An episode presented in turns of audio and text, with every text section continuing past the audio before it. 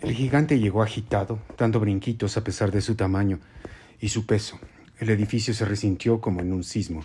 Claudia, Laflais y Carlo estaban especulando sobre la razón de la junta. No se habían visto durante el fin de año. La flaca estaba excesivamente quemada del sol y Carlos se veía más ojeroso, como si se hubiera pasado el fin de semana en el agua. Seguramente sí. Claudia no había descansado en absoluto. Tenían en sus manos las hojas de Ibope, la empresa encargada de medir los índices de audiencia. La novela de Claudia había arrasado como incendio en Grecia a pesar de la caída lógica del fin de año y de que la dramaturga había atenuado el ritmo narrativo de la telenovela Almas Gemelas. Con todo, estaba en primerísimo lugar e iba corriendo como caballo de hacienda.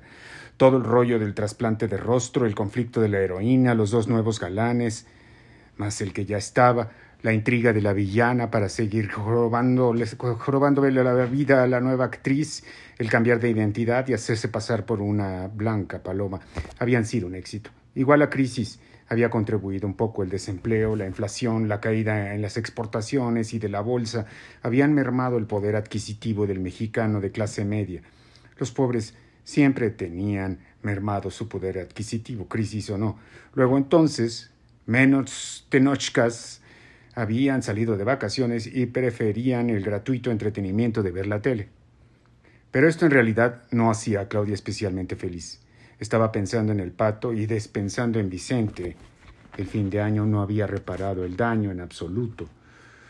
Recordaba a Alex como a cada momento y todo lo demás parecía borroso frente a la gran tragedia de su vida. Por más que trataba de batear, de hacer un home run con la imagen de Vicente, este, esta se posicionaba obsesivamente frente a ella, a veces en un multicuadro, otras de forma intermitente como luz estroboscópica. Sin embargo, como buena mujer inteligente, Claudia podía estar pensando en todas esas cosas y hablando con la flaca y observando su piel descarapelándose como yeso mal puesto y cotorreando con el borrachín al mismo tiempo y tomándose un café y viendo los ratings y las imágenes del foro que aparecían en la enorme pantalla plana del grandote. Entró al despacho del sosodicho con cara de circunspecto y seguido de la secretaria. Los cheques que había que hacer ese día, más abultados por las vacaciones que tomó el personal de la oficina, los recados telefónicos, las llamadas de su esposa y sus hijas, y todo lo demás que siempre hacía el jefe antes de empezar con las eternas juntas. De vos no había salido de vacaciones, había estado supervisando la edición de cada capítulo como hacía siempre, los finales de año, cuando había telenovela al aire. Claudia trató de leer los signos no verbales de su jefe. Era clara la ansiedad, pero no como otras veces, no como cuando se supo que la actriz estaba embarazada. Era una angustia enmascarada en satisfacción. No podían estar tan mal las cosas entonces. Cuando se terminaron los trámites cotidianos de rigor, el grandote sacó la tequila, repartió sendas dosis a sus colaboradores literarios, manejó un suspenso como de telenovela y luego soltó la noticia. Quieren que alarguemos la novela. Claudia, la huesuda y Carlos se miraron cómplices. Habían hipotetizado eso y confirmando el motivo de era motivo de satisfacción.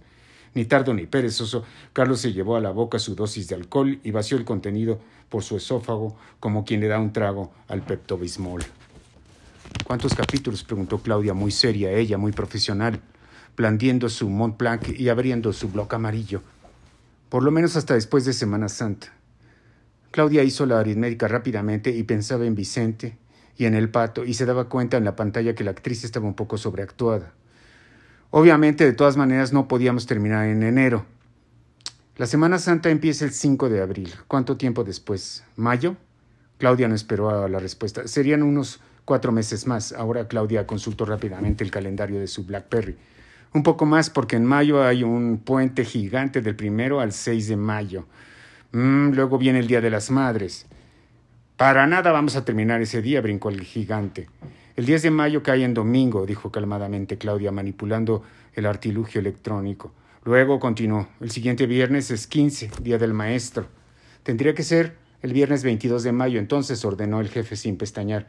80 capítulos de una hora a partir de la última semana de enero, 160 capítulos de media hora. Más o menos, confirmó la flacucha, quitándose un pellejo de sus huesudos hombros y teniendo ganas de comérselo. ¿Qué les dijiste a los jefes? preguntó Carlos después de servirse más tequila para afinar la voz. No les dije nada. Ellos creen que alargar una telenovela es muy fácil. Pues, pues no son enchiladas, carajo. Siempre hacen lo mismo.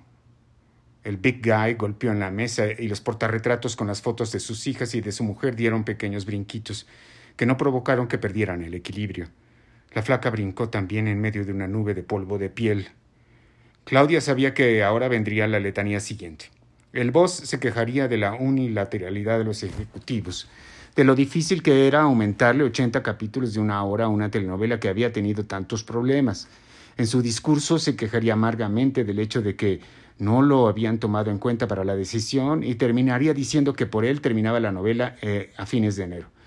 Pero Claudia sabía que todo eso era un panfleto, que en el fondo el grandote se sentía extraordinariamente satisfecho de que le hubieran alargado su telenovela, puesto que esa era la inequívoca señal del éxito. No alargan una telenovela que no tiene rating. La novela va bien. Es legítimo que los ejecutivos pidan que se alargue, aclaró muy profesional. La huesuda, que vestía una minifalda que dejaba ver dos casi invisibles piernas, rojas como tomates.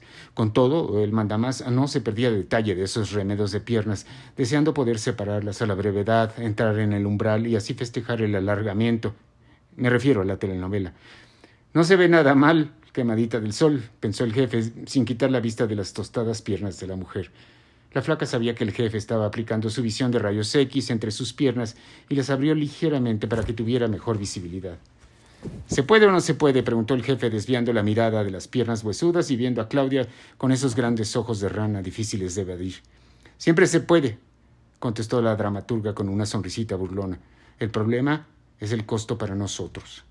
Obviamente no podemos permitir que se caiga la historia. Es más, si se va a bajar el rating, mejor les digo a los ejecutivos que no. No quiero que terminemos eh, con el rating hasta el piso. Eso sería vergonzoso. No les puedes decir que no a los ejecutivos. Carlos se sirvió más y más tequila, apresurándose a anular su conciencia, sofocar la agitación y olvidarse de todo.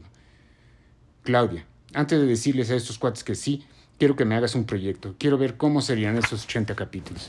Claudia levantó las cejas. Parecía el mismo ritual de toda la vida, repetido, como un espejo frente a otro espejo, ambos proyectando el reflejo del otro. Era verdad lo que había dicho Carlos, debate más o menos al final las decisiones de allá arriba eran inapelables. Claudia podía decir que no se podía alargar y de todas maneras se tenía que hacer como fuera. Era necesario plusvalizar el éxito, no bajarse del tren del triunfo, y Almas Gemelas era un producto que había que exprimir hasta que ya no le quedara jugo.